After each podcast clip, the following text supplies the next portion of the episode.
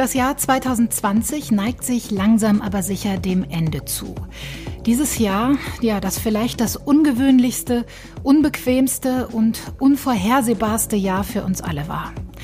Im FAZ-Podcast für Deutschland wollen wir in einer neuen Serie im Dezember darauf zurückblicken.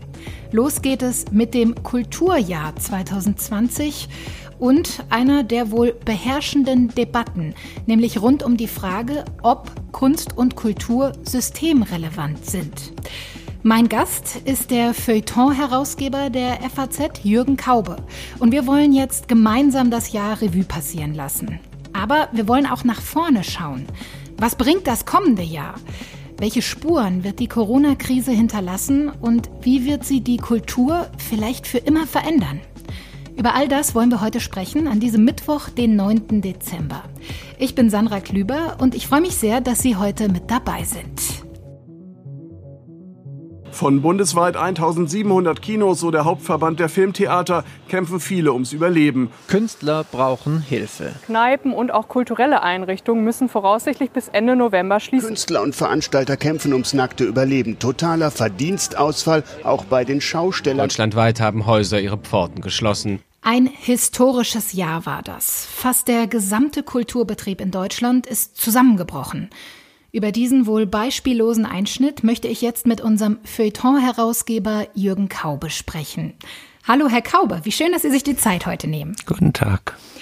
Ich hatte Sie im Vorfeld gebeten, sich zu überlegen, was für Sie das Zitat des Jahres war, stellvertretend für so vieles. Sie haben sich für einen Satz von Bundesgesundheitsminister Jens Spahn entschieden. Bei einem was anderem bin ich ausdrücklich Ihrer Meinung und das will ich auch grundsätzlich zu anderen Debatten, äh, etwa auch gerade zur Maske und anderem sagen, äh, dass wir miteinander wahrscheinlich viel werden verzeihen müssen in ein paar Monaten weil wir noch nie, ja, Sie mögen lachen, ich will es trotzdem mal sagen, noch nie in der Geschichte der Bundesrepublik und vielleicht auch darüber hinaus in so kurzer Zeit unter solchen Umständen mit dem Wissen, das verfügbar ist und mit all den Unwägbarkeiten, die da sind, so tiefgreifende Entscheidungen haben getroffen werden müssen.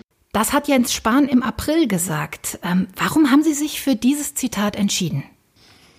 Nun, weil es für einen Politiker ein außergewöhnlicher Satz ist. Mhm.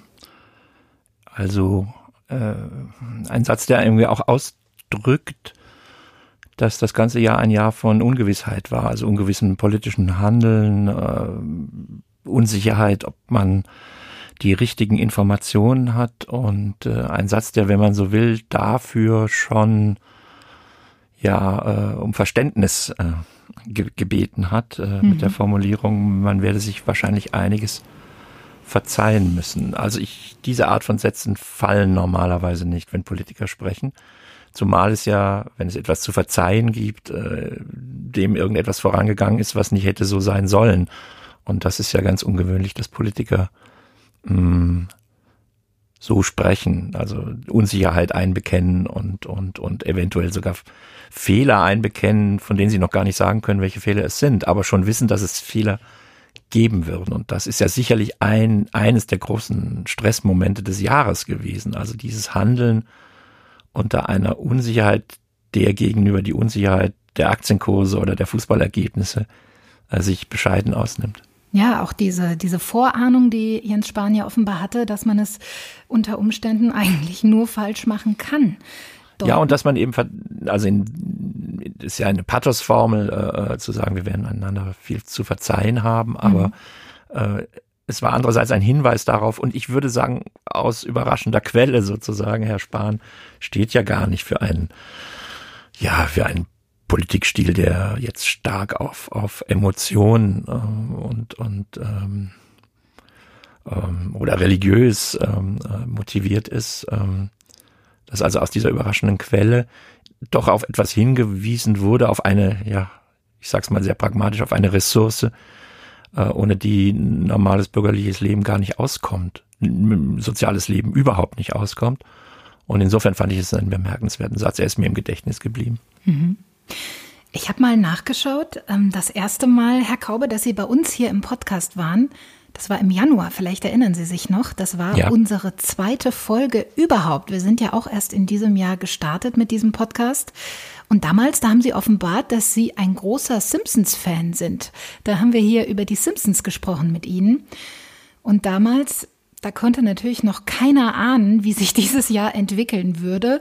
Im Februar zum Beispiel haben wir hier noch über die Oscar-Nacht gesprochen, die ja noch relativ normal abgelaufen ist. Und auch von der Berlinale haben wir vor Ort berichtet. Mittlerweile wirken solche Großveranstaltungen, solche kulturellen tatsächlich wie aus einer anderen Zeit, oder? Wie erleben Sie das? Ich denke sicher, dass wenn der Impfstoff kommt und in ausreichenden Mengen kommt und das funktioniert und man das Virus irgendwie in den Griff bekommt auf diese Weise, dass man sich wieder äh, wird dran gewöhnen müssen und dass es gar nicht so schnell der Fall sein wird, dass alles wieder zuläuft mit Publikum. Ich denke, wir hatten im Herbst ein Gespräch mit dem ähm, Chef der deutschen Fußballliga und der sagte im Grunde genommen würden die Stadien nicht randvoll werden, wenn man sie jetzt offen öffnen würde. Also mhm. ich glaube, das ist schon auch in die Körper gefahren. Nicht in alle, sonst müsste man ja nicht ähm, scharfe äh, Verordnungen erlassen, aber äh, Massenveranstaltungen werden noch eine ganze Weile einen merkwürdigen Eindruck äh, machen auf diejenigen, die dabei sind und auf diejenigen, die sich von ihnen fernhalten. Mhm. Und Massenveranstaltungen, das ist ja auch relativ. Im ersten Lockdown im März, da war selbst ein normaler Kinobesuch plötzlich eine unvorstellbare Massenveranstaltung. Für die Film- und Kinobranche hat sich mit dem ersten Lockdown wirklich schlagartig alles geändert. Produktionen mussten unterbrochen werden, Filmstarts wurden in diesem Jahr immer weiter auf unbestimmte Zeit verschoben. Wie ist das eigentlich bei Ihnen? Gehen Sie gerne ins Kino? Ab und zu. Also ich bin jetzt nicht der, der Cineast, der irgendwie dreimal die Woche das braucht. Mhm. Ich glaube auch gar nicht, dass es so viele gute Filme gibt, aber, ja. ähm, aber, ähm, aber natürlich äh, man, man, ist es ein, ein, ein Element des, des kulturellen Lebens. Man muss allerdings mhm. dazu sagen, dass die Filmbranche so ein bisschen, glaube ich, in einer Dissonanz lebt. Also einerseits kann nicht produziert werden oder nur sehr eingeschränkt.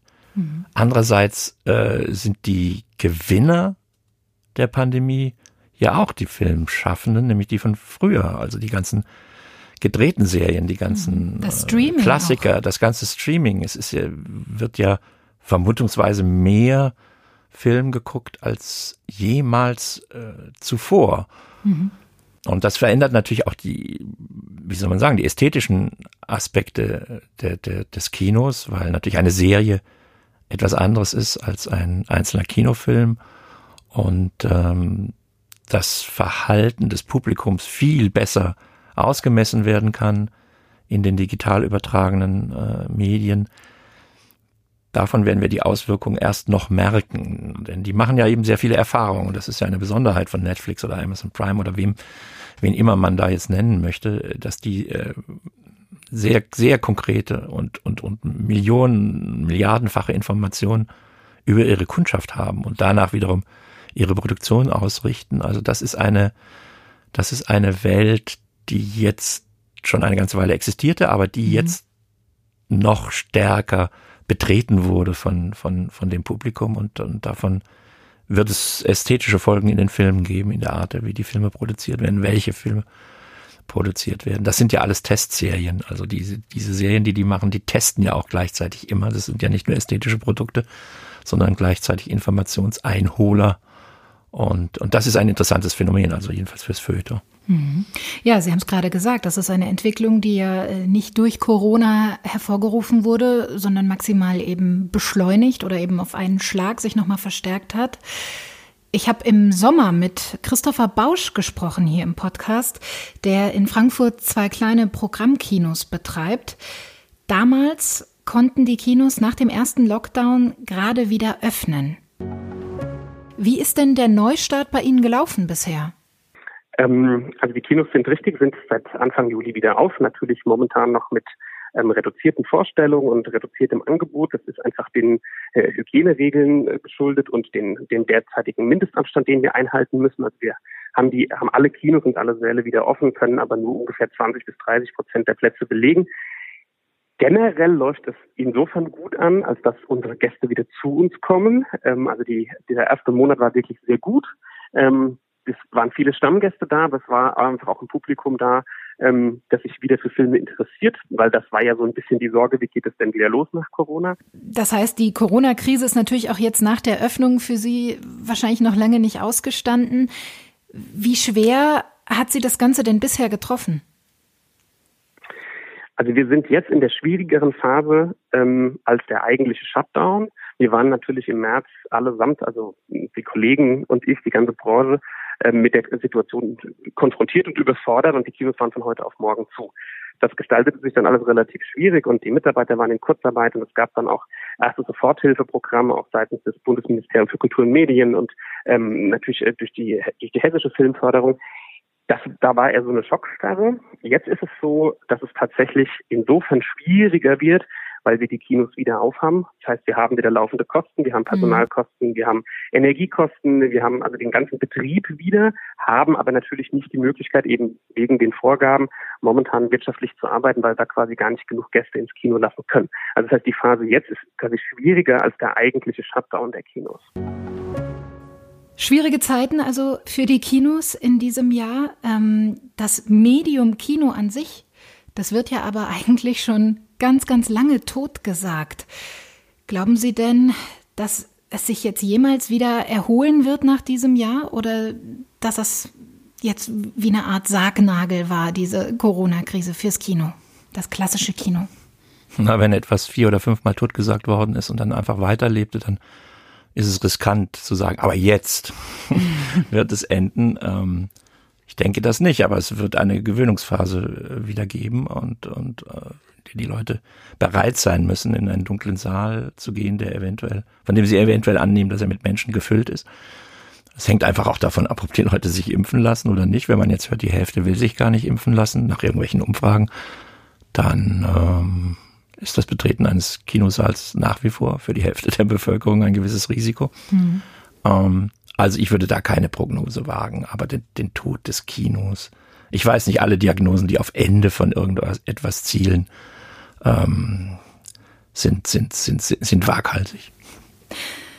Ja, auch die Musikszene hatte es in diesem Corona-Jahr besonders schwer. Unzählige Künstlerinnen und Künstler wurden ja faktisch ihrer beruflichen Existenz beraubt. Und obwohl sich im Sommer dann die Situation in Deutschland ja wieder entspannt hat und es auch viele Lockerungen bei den Regelungen gab, Konzerte und Festivals wie wir sie eigentlich kennen, die waren in diesem Jahr undenkbar.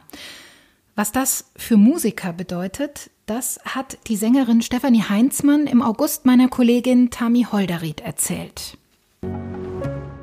Viele ihrer Konzerte für diesen Sommer wurden ja abgesagt. Mhm. Was hat das denn mit Ihnen gemacht? Ja, ich, also tatsächlich ging das so durch mehrere Phasen. Ne? Also ähm, ich habe mich wirklich sehr auf den Festival Sommer gefreut. Der wäre wirklich äh, packevoll gewesen. Wir mhm. hätten jedes Wochenende irgendwo gespielt, in Deutschland oder in der Schweiz. Und ähm, im März ähm, ne, ist ja dann kam ja dann der Lockdown und dann war es schon so okay bis Ende August ist erstmal äh, alles abgesagt. Das war dann irgendwie ein ja, surreales Gefühl. Ich glaube, ich konnte zu der Zeit noch gar nicht so richtig viel damit anfangen. Irgendwie dachte ich, okay, jetzt Lockdown, jetzt bleiben wir irgendwie alle zu Hause, wir sind alle ein bisschen überfordert. Niemand wusste so richtig, ähm, wohin damit. Und ich konnte auch tatsächlich die Maßnahme verstehen, dass natürlich Festivals ähm, in dieser Zeit auch echt, naja, also man hätte es nicht so richtig machen können. Mhm. Aber dann so während dem Song Sommer habe ich dann schon gemerkt, das ist schon, schon schwierig. Vor allem so für mich persönlich ich ähm, hoffe einfach, dass ich wieder spielen darf und ich habe jetzt schöne Sachen in der Zeit gemacht, aber ähm, so die Branche macht mir halt schon Sorgen, also zunehmend. Mhm. Wie wichtig sind denn die Live-Auftritte für Sie als Künstlerin? Ähm, für mich sind die Live-Auftritte tatsächlich essentiell. Also alles andere, was ich machen darf, das sind immer so schöne, schöne Sachen, die ich machen darf von TV und äh, mal was sprechen oder ähm, auch so die Studioaufnahmen sind für mich immer so eher ein Muss, damit ich dann einfach spielen darf. Ich, ich liebe, also das ist für mich, das ist für mich die Essenz von meinem Job. Ich will spielen, den Kontakt mit den Leuten haben, so das, was man da so monatelang und jahrelang vorbereitet hat mit den Alben, dass man das endlich an die Leute bringen kann und halt mit meiner Band zusammenzuspielen. Das ist für mich Leben. Stefanie Heinzmann hat gerade gesagt, Live-Auftritte sind die Essenz ihres Jobs. Und genau das, was die Liebe zur Musik für sie ausmacht. Aber Herr Kauber, wie wichtig ist das denn auch für uns als, als Konsumenten von Musik, das Ganze nicht nur zu hören, sondern auch zu erleben, hautnah, live? Naja, und da gehört das, äh, das lebendige Hören auch dazu, denn alles, was durch einen Lautsprecher kommt oder durch äh, eventuell am Ende durch ein iPhone, ähm, ist ja ist ja von der rein vom Klang her etwas ganz anderes. Mhm. Aber natürlich, äh, es gibt äh, es gibt das Kino, über das wir gesprochen haben. Aber der Kinofilm, der vor, vor einem leeren Kinosaal abläuft, ist genau derselbe, der vor einem vollen Kinosaal abläuft. Mhm. Das ist bei einem Konzert ja ganz anders. Und ähm, das insofern sind die ähm, die Performing Arts im Sinne der Interaktion unter Anwesenden, die Musiker untereinander, äh, die jetzt ja auch voneinander abrücken müssen, wenn sie spielen, äh, die Musiker und das Publikum, das Publikum in sich sozusagen, zum Beispiel das Klatschen. Es, mhm. es entfällt das Klatschen. Ähm, ähm, es war, es war in der, in dem, im Sommer äh, habe ich ein, ein kleines Konzert besucht äh, einer, einer Pianistin in Berlin und es hat niemand gehustet zwischen den Stücken. Also schon das ist eine ganz auffällige Veränderung. Mhm. Ähm, und natürlich leben die Musik, das Theater, das Ballett, ähm, die Dichterlesung, leben natürlich von der Präsenz und, und, und die, sonst würden ja alle Leute nur Schallplatten kaufen und es dabei belassen. Mhm. Das war ja vorher auch nicht so. Von der, von der und Interaktion auch. Das von ist der ja Interaktion ist natürlich, natürlich. Jeder, der einen Vortrag hält, äh, weiß, äh, ich, ich wenn man einen Vortrag hält ohne Publikum in eine Kamera hinein, ist es eine sehr merkwürdige Angelegenheit. Mhm. Und ähm, also das ist das, das ist das eine. Das andere ist natürlich, ähm, und das gilt auch, galt auch schon für die Kinos, weil Sie nach dem Ende der Kinos gefragt haben, die Formen werden nicht absterben, aber die Beteiligten sind eventuell wirtschaftlich nicht mehr in der Lage, das durchzuführen. Also wenn sie zwischendurch zusammengebrochen sind als Konzertveranstalter oder als äh, Kinobetreiber oder als, ja, eventuell sogar als eben Produzierende selbst. Also wer hält es, wer hält es ein Jahr lang aus, äh, praktisch keine Lesungen zu haben äh, als, als, als Schriftstellerin. Mhm. Ähm, also da, da, da gibt es einerseits die, die, einerseits ist die Produktionsebene selbst betroffen und dann auf der anderen Seite die ökonomische Grundlage. Und ähm, insofern sind die doppelt in Mitleidenschaft gezogen auf der Ebene ihrer der Ausübung ihrer Fähigkeiten, ihres Handwerks, das dann eben untersagt wird, ähm, und auf der ökonomischen Ebene auch. Ja, es gab im Sommer ja einige Versuche, äh, dem Problem zu begegnen. Es gab dann Autokino-Konzerte, Konzerte in Strandkörben, dass die Leute mit genügend Abstand vor den Bühnen sitzen oder auch natürlich Konzerte im Livestream. Das alles natürlich nur ein, ein schwacher Ersatz und ähm, ja, hat nicht das Potenzial, die gleiche, die gleiche Energie, die gleichen Gefühle zu transportieren wie ein klassisches, echtes Live-Konzert. Gibt es eigentlich eine Geschichte, wenn Sie auf das Jahr zurückblicken, irgendwas, eine kleine Begebenheit, die Ihrer Meinung nach zu wenig Aufmerksamkeit bekommen hat in all dem Corona-Trubel, der doch so vieles überlagert hat? Haben Sie eine persönliche, ich nenne es mal, vergessene Geschichte des Jahres? Na, ob es eine Geschichte ist, weiß ich nicht. Aber wenn man mhm. Kinder hat, würde ich sagen, ein etwas unterbelichtetes Thema sind die Kinder und die Jugendlichen. Die werden thematisiert mhm. als, als Objekte von Beschulung. Mhm. Also ob man sie jetzt äh, Wechselunterricht oder pur digital oder Präsenz und ob da eine Luftmaschine hinein muss oder eine um Umwälzungsmaschine und solche Dinge wurden diskutiert.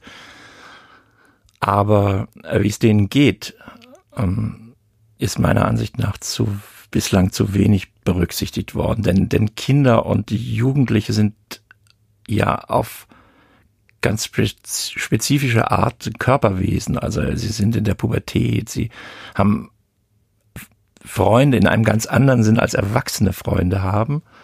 Äh, sie, sie, sie streben nach täglichen Besuchen ihrer Freunde. Das ist ja bei Erwachsenen gar nicht so. Das ist ja dann mehr so eine Wochenendsgeschichte. Mhm. Also Freundschaft spielt eine viel größere Rolle, würde ich sagen, in der, in der, in der, in der Jugend- und Kinderzeit. Und, und jetzt soll alles auf Distanz gebracht werden. Und dann soll, sagt man ihnen, du kannst jetzt noch eine Freundin haben oder einen Freund und äh, das äh, zerstört aber das Konzept von Freundschaft natürlich, weil Freundschaften ja in der Regel, nicht immer, aber in der Regel so kettenförmig anfallen mhm. und auch wechseln und und ähm, und jetzt zwingt man sie vor die vor die vor die Digitalgeräte, an denen sie ja ohnehin schon die ganze Zeit sind, nochmal zusätzlich in Form von Unterricht und da gibt es also eine Bevölkerungsgruppe, die in sich sehr unterschiedlich ist natürlich. Äh, Kinder auf dem Land, Kinder in der Stadt, das sind ja alles verschiedene Dinge. Mhm. Äh, wohlhabende Kinder, arme Kinder. Aber die als Gruppe, Jugendliche und Kinder, von dieser, von dieser Körperfeindlichkeit, zu, die, zu der uns das Virus zwingt, ähm, also viel stärker und auf eigene Art betroffen sind. Das ist so ein Thema, das man sich jetzt vornehmen muss, denn das ist ja, wenn man als Journalist sagt, etwas ist unterbelichtet, dann ist es ja eigentlich nur der Auftragszettel für die nächste Woche. Ja, eigentlich wirklich tragisch, ne? Eine so entscheidende Phase im Leben, die man auch nie wieder nachholen kann und die eigentlich ein Jahr, ein Jahr, genau, ein viele Jahr Freiheiten bietet, denen ja. jetzt viele beraubt wurden. Ja, es ist einfach so, ein Jahr zwischen 12 und 13 ist in ist viel länger und wichtiger und mhm. folgenreicher als ein Jahr zwischen 41 und 42 oder zwischen 57 und 58 mhm. im Durchschnitt. Ja, und und das das äh, da fehlt da fehlt viel mehr und es müsste eigentlich auch viel mehr Wissen darüber geben, weil, welche welche Auswirkungen das hat. Ja. Ein Bereich in der Kultur, den man vielleicht nicht sofort als klassischen Leidtragenden der Corona-Krise bezeichnen würde, ist die Literatur. Sie hatten das natürlich gerade auch schon angesprochen, mit dem Stichwort Lesungen zum Beispiel, die in diesem Jahr natürlich entfallen mussten. Im Herbst musste sich dann auch die Frankfurter Buchmesse ganz neu erfinden und musste zum ersten Mal komplett digital stattfinden. Auch den großen FAZ-Stand gab es natürlich nicht und auch die Autorengespräche der FAZ sahen in diesem Jahr ganz anders aus. Wie haben Sie das Ganze erlebt? Hm ja, die Pointe ist, dass ich es ja dann fast gar nicht erlebt mhm. habe. Ich war einmal zu einer Diskussion mit einem Kollegen Dietmar Dade, über, weil wir beide an Hegel interessiert sind, über, über Hegel in der, in der, in der ARD, in diesem, in dieser Halle, in dieser dunklen Halle. Und ähm, das war praktisch ähm, meine Buchmesse. Die Buchmesse selbst hat sich dafür gelobt, dass ihre digitale Version 200.000 Klicks anhatte, äh, hatte das war natürlich rührend, äh, dass die das einen Erfolg fanden. Mhm. 200.000 Klicks, das äh, hat irgendwie jede mittelprächtige Influencerin äh, in der Woche und und Zum und, Frühstück. Ja, und und das so. Also im Grunde genommen hat die Buchmesse nicht stattgefunden. Ja. ja, man kann da sagen, ja, sie hat digital stattgefunden, aber das ist knapp vor gar nicht. Mhm. So, das ist das eine. Das andere ist natürlich interessant, wie haben eigentlich die Verlage sich in dem Jahr behauptet. Also wurde auch mehr gelesen. Also es wurde mehr gestreamt, das liegt auf der Hand und, und äh, wurde, wurde auch mehr gelesen. Da ist der Eindruck ambivalent. Die, die, die Verlage sind unterschiedlich gut durch das Jahr gekommen, aber es ist jedenfalls nicht, ich weiß nicht, wenn jeder sich so privat fragt, äh, habe ich jetzt in diesen, ja, seit März, in diesem guten Dreivierteljahr äh, jetzt endlich dann doch mal Krieg und Frieden gelesen. Also ich mhm. muss sagen, ich habe es nicht mhm. getan. Ich habe anderes gelesen, aber ähm, mir scheint, ähm, dass die die die Aufmerksamkeit auf Literatur eigenwilligerweise doch dann stark davon abhängt, auch von der Präsenz der Leute, also von den Lesungen von den Veranstaltungen. Ich, mein Kollege Andreas Platthaus hat über, berichtet über die Verleihung des Büchnerpreises und dass dort in dem Livestream, an dem Livestream 79, meine ich mich zu erinnern, 79 Personen teilgenommen haben. Das ist weniger als die Mitgliederzahl hm. der Akademie für Sprache und Dichtung. Das sind die ersten zwei Reihen im Staatstheater von Darmstadt. Äh, also das ist, das ist äh, erstaunlich. Mhm. Und, und sicherlich für alle Beteiligten auch ein bisschen deprimierend. Das erste Mal, glaube ich, dass drei Frauen die Preise bekommen haben, den Büchner, den Merck und den Freud-Preis.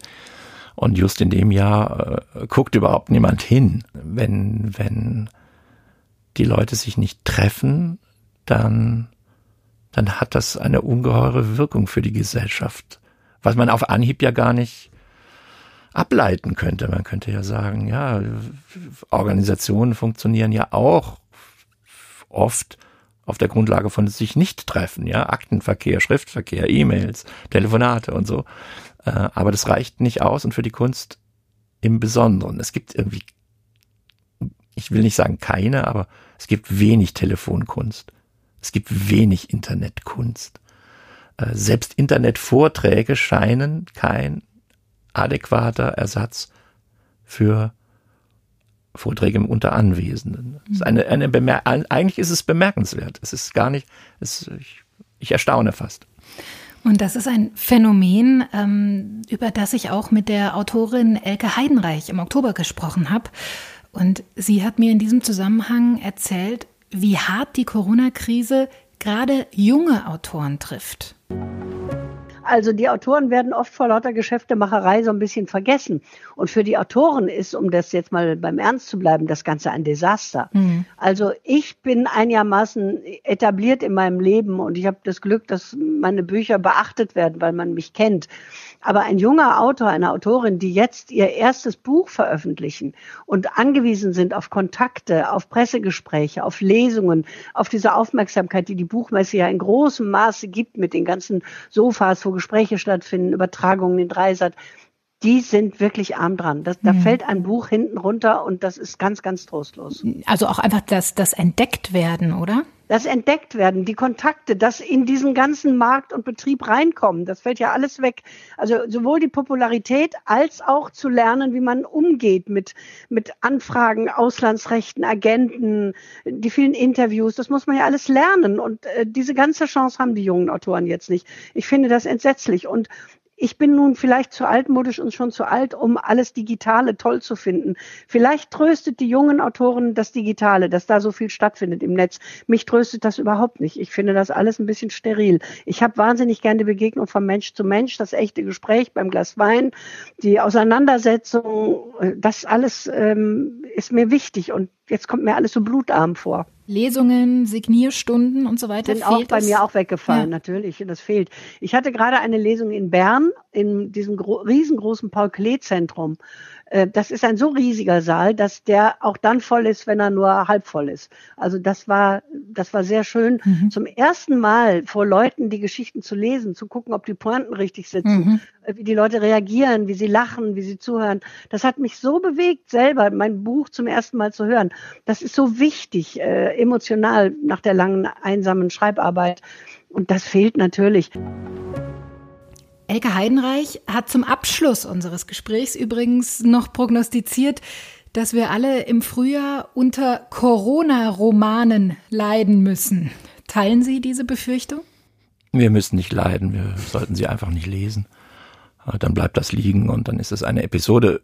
Es mag natürlich auch sein, dass darunter ein ganz großer äh, Roman ist, so wie mhm. es bedeutende Romane über Weltkriege gibt oder über andere unangenehme Erscheinungen des gesellschaftlichen Lebens. Ähm, aber die Menge, dass jetzt alle Corona-Tagebücher publizieren und glauben, dass das den Rest der Menschheit interessieren muss, ich glaube, es, da gilt für die Pandemie wie für alle anderen gesellschaftlichen Erscheinungen, ob es die Börse ist, der Autoverkehr oder das Leben auf dem Land.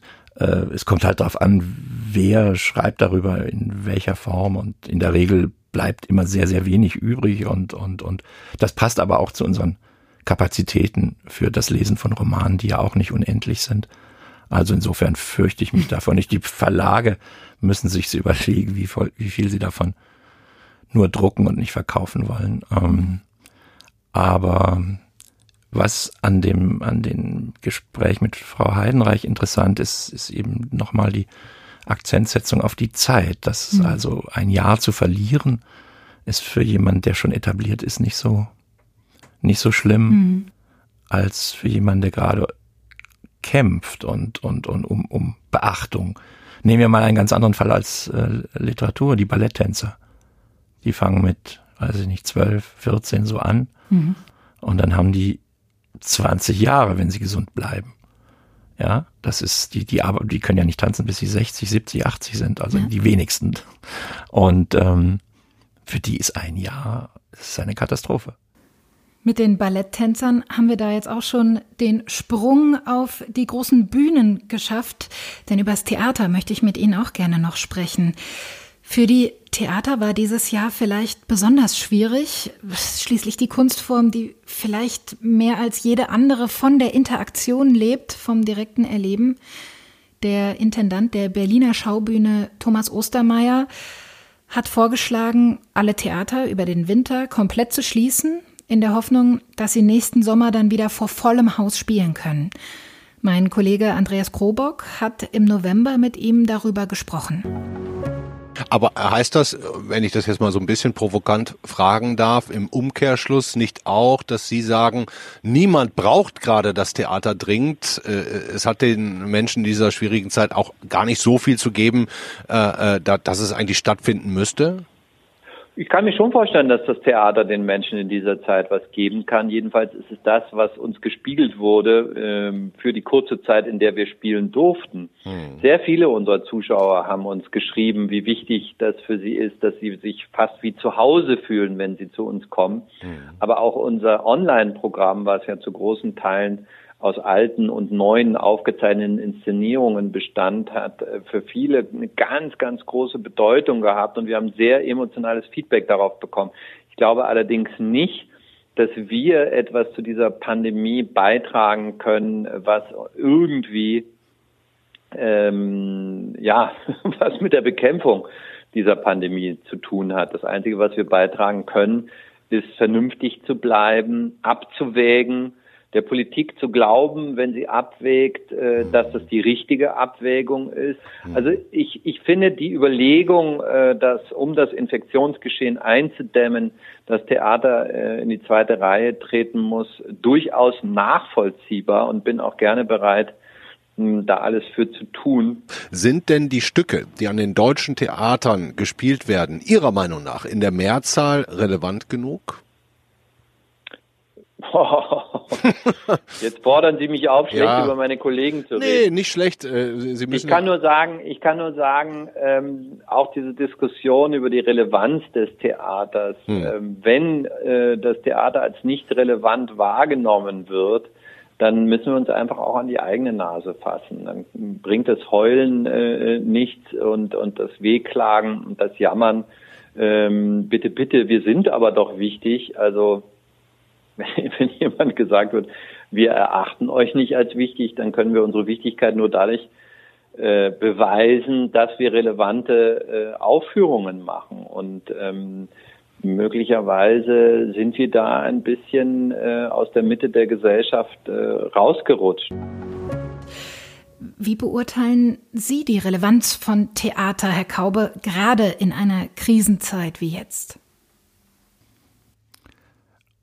Ob die Theater vor der Pandemie in der Mitte der Gesellschaft waren, bin ich unsicher. Das hängt ein bisschen davon ab, was man unter Mitte der Gesellschaft versteht. Ich glaube, Theatergänger sind in der Regel Leute mit Abitur oder Hochschulabschluss und Leute, die das bezahlen können oder Studenten.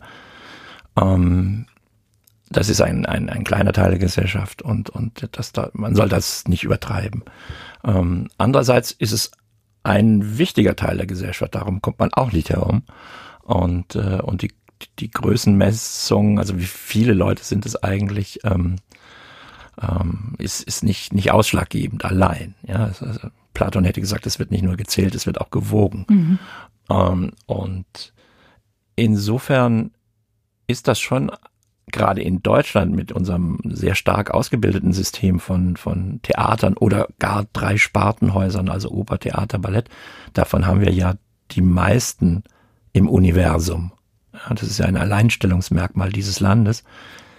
Ähm, das betrifft natürlich viele Produzenten, Schauspieler, Regisseure, Dramaturgen, Kostümbildner, was da alles dranhängt, bis zu den Busfahrern ähm, oder den Leuten, die irgendeinen in irgendeiner Werkstätte äh, Holz zersägen, damit irgendein Bühnenbild äh, entstehen kann.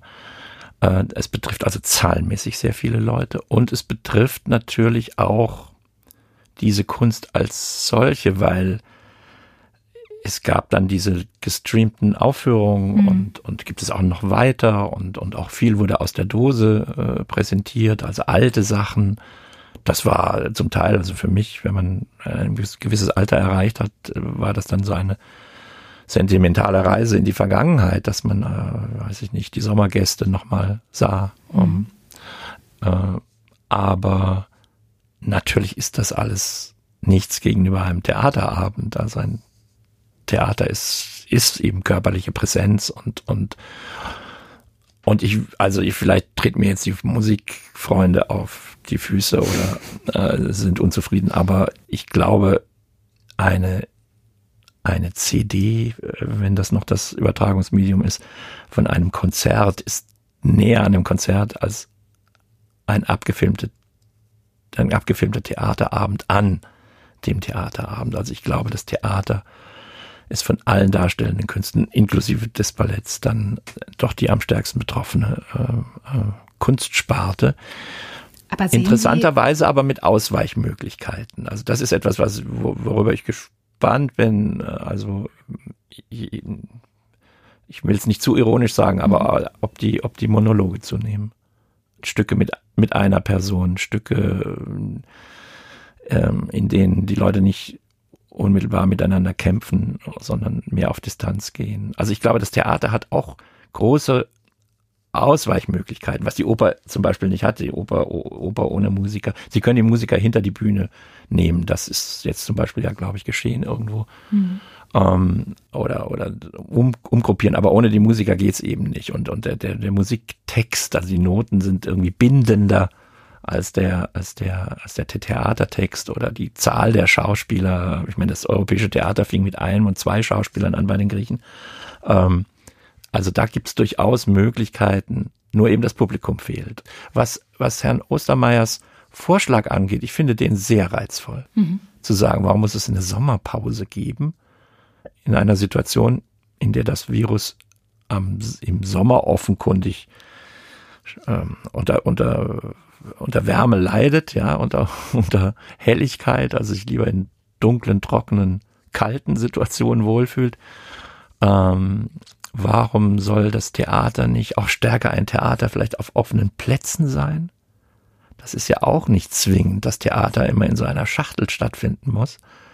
Und also auch da sehe seh ich das Theater, das eben ganz stark betroffen ist, aber dass das Theater doch auch ganz viele äh, Möglichkeiten hat. Hm. Ein Thema, was in diesem Jahr über allen Kunstformen schwebte, war die große Debatte, ist ein abgedroschenes Wort mittlerweile, rund um die Systemrelevanz. Und die Frage, ist Kultur eigentlich systemrelevant? Darüber wurde extrem viel diskutiert in diesem Jahr. Wie denken Sie denn darüber? Ja, ich, ich, ähm, ich habe mein, mein Studium ähm, mit einem Soziologen verbracht, Niklas Luhmann, der dessen, dessen Theorie Systemtheorie heißt. Und, und äh, mir wurde beigebracht, wenn jemand das Wort System verwendet, dass man immer sagen muss, welches System denn mhm. überhaupt? Es gibt so viele davon.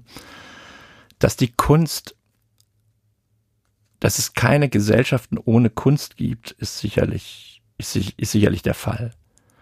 Andererseits gibt es natürlich keine äh, Nationalstaaten, in denen es so viel Kunst gibt wie in Deutschland, also so viel auch öffentlich äh, geförderte Kunst, ähm, so dass man sicherlich nicht sagen wird, ähm, ein Gesellschaftssystem im Sinne eines Nationalstaats bräche zusammen, äh, wenn es nur noch halb für so viele Theater gäbe. Das wäre eine, eine, das wäre eine empirisch völlig verrückte Aussage, denn in England gibt es nur einen kleinen Teil der Theater, die wir hier haben, was die Zahl angeht. Und, ähm, und, und wir hatten die Literatur angesprochen. Es gibt auch Kunst, die nicht auf Anwesenheit angewiesen ist. Also man kann einfach lesen. Das kann mhm. man, das tut man in der Regel ja allein.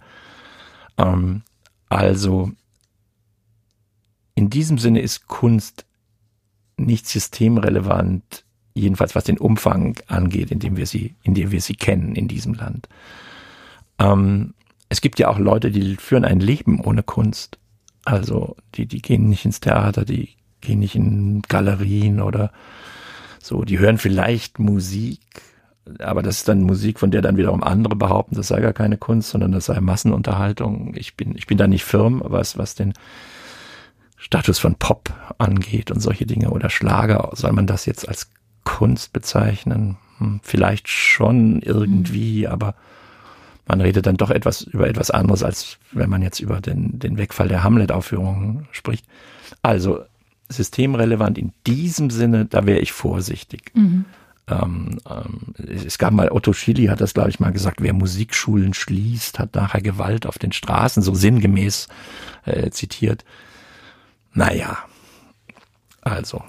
Aber die, die Gewalt auf den Straßen lässt sich sicherlich nicht durch Blockflötenunterricht irgendwie äh, äh, entscheidend äh, bekämpfen. Wichtig ist, verändert sich ähm, dass das ökonomische Leben der Leute, die das produzieren. Also wenn eine Gesellschaft sich darauf einlässt, dass es irgendwie, weiß ich nicht, Hunderttausende von Solo-Selbstständigen, auch so ein Wort dieses Jahres, ähm, gibt, äh, dann, dann hat einfach der Wohlfahrtsstaat ein Thema, ja, weil er, weil er eine Künstlersozialkasse hat und weil er irgendwie einspringen muss und, und, und, und so. Das ist das eine. Und das andere ist, verändert sich die Kunst selbst, das System der Kunst selbst, wenn ja, wenn die Regisseure Hörspiele machen müssen. Mhm. Und äh, gibt es so viele Möglichkeiten, Hörspiele zu machen? Wird das aufgefangen? Äh, sind sie darauf auch zeitlich schon vorbereitet? Das ist ja jetzt alles eine Sache von einem Dreivierteljahr. Mhm. In der Kunstgeschichte ist ein Dreivierteljahr ja ein Witz. Äh, ja, das ist ja ein, ein, die Kunst selber ist ja ein Geschehen, das auch Zeit braucht. Ich wundere mich, wenn jetzt ein Drama äh, aufgeführt wird, nein, ich wundere mich eigentlich nicht, aber es ist, es ist, es ist bezeichnend, wenn jetzt ein Drama aufgeführt wird, das Superspreader heißt. Das heißt, da hat jemand vom März, als das Thema aufkam, bis in den Sommer das Stück geschrieben und dann wurde es eingeübt und jetzt wird es aufgeführt. Ähm, das sind ja sehr schnelle Reaktionen, aber normalerweise ist die Kunst ja auch oft etwas ganz Langsames und, und braucht Zeit und, und, und muss zwischendurch finanziert werden, wenn sie Zeit mhm. braucht. Also wer zehn Jahre an einem Roman sitzt oder fünf oder so, muss halt in den fünf Jahren irgendwie ähm, den Kühlschrank sich füllen und, und, und, und die Miete bezahlen. Also ähm, die, das System, das betroffen ist von dem, von dem von der Pandemie, ist das System der Kunst selbst. Also verändert es sich, wie verändert es sich? Ähm Was glauben Sie denn, wird sich die Kunst dauerhaft verändern nach diesem Jahr, wenn wir jetzt mal in die Zukunft schauen, auf das kommende Jahr vielleicht schon? Hängt von der Zukunft ab. Also ähm, die, die, die großen gesellschaftlichen Systeme, der Staat, die, die Religion, die Kunst, die Wissenschaft, also sind ja oft erstaunlich unbeeindruckt von dem, was so welthistorische Ereignisse sind. Also sie, sie können sie zum Thema machen, natürlich. Dann ist es ein Thema unter anderem, wäre dann Pandemie, so wie jetzt meinetwegen in diesem Superspreader-Stück. Ähm, aber dass die Ereignisse selber die Kunst zum Beispiel in ihren Formen verändern, da sind dann oft technische Dinge viel wichtiger, also mhm. technologische Entwicklungen, als äh, gesellschaftspolitische Erscheinungen. Ähm, also ich, ich, ich was wäre, was wäre der Krieg, der die Renaissance hervorgebracht hätte? Oder was wäre die Gesundheitskatastrophe, die die Renaissance hervorgebracht hätte? Das ist, das ist ganz schwer zuzurechnen auf einzelne Ereignisse. Hier und da wohl schon, natürlich, Mäzenatentum, Fürsten, die sich gerne abgebildet sehen äh, oder, oder ihre Palazzi äh, ausgeschmückt sehen. Äh, das schuf damals Nachfrage und ähm, hat insofern die Kunst auch verändert, zusammen mit dem technischen Wissen über Zeichnen oder ähm, über, über, über das, das Gewinnen von Farben und, und über formale Experimente hinaus. Aber mh, mm, es ist eine interessante Frage. Ich kann das nicht beantworten. Wie soll man Fragen über die Zukunft beantworten? Mhm. Ähm, aber Kommt gleich noch eine. Ja. Das waren Sie schon mal vor. Ja, das ist die, auch, auch, auch die Fragen über die Zukunft sind einerseits ganz leicht zu beantworten, aber mhm. die Antworten sind auch ganz leicht einfach falsch oder belanglos. Also nochmal, ist die Kunst systemrelevant? Ähm, für die Gesellschaft in der Form, dass es sie gibt. Also eine Gesellschaft ohne Kunst wäre eine eigentümliche Gesellschaft, ja. Aber ob es nur 60 Drei-Spartenhäuser braucht oder 30 oder 90 und ob die privat finanziert werden müssen oder staatlich, da scheint mir ein großer Variationsspielraum zu sein. Betroffen sind die, sind die Produzenten von der Antwort auf diese Fragen 60, 30, 20, 100 oder wer zahlt und wie hoch wird bezahlt und gibt es ein Publikum oder wird es auch finanziert, wenn es kein Publikum gibt? Ähm, hm. das, das, das sind Fragen, die existenziell die Künstler betreffen, aber nicht die Kunst. Das glaube ich nicht. Kunst wird gewogen, wie Sie vorhin auch schon angedeutet haben. Mhm. Zum Abschluss, jetzt muss ich Sie nochmal mit einer Frage bezüglich der Zukunft quälen, möchte ich gerne noch eins von Ihnen wissen. Wenn Sie im kommenden Jahr einen Wunsch frei hätten, welche Schlagzeile möchten Sie gerne nächstes Jahr in der Zeitung lesen? Kein zweites Virus unterwegs. Das wäre die Schlagzeile, die ich mir wünschen würde. Weil wir denken jetzt, wir denken jetzt alle über das Ende des ersten Virus nach. ähm, ich, ich würde mir, das ist ja auch irgendwie absehbar nach allem, nach allen Eindrücken, die man so hat. Äh, ich würde mir wünschen, dass wir nicht gleich ein zweites bekommen und die Sache nochmal von vorne losgeht, denn es ist ja es ist ja schrecklich und es ist ja nervend und erschöpfend und äh, und natürlich ist es ja eine Trivialität zu sagen, Krankheiten sind sowas von überflüssig. Ähm, also vielleicht im gesamtevolutionären Maßstab äh, des, des belebten Kosmos nicht überflüssig, aber jedenfalls für Gesellschaften, man kann es echt nicht brauchen und wir brauchen keinen zweiten Fall davon.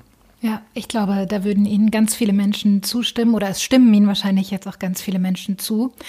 Hoffen wir, dass das nächste Jahr nicht nur für die Kultur wieder ein deutlich besseres Jahr wird.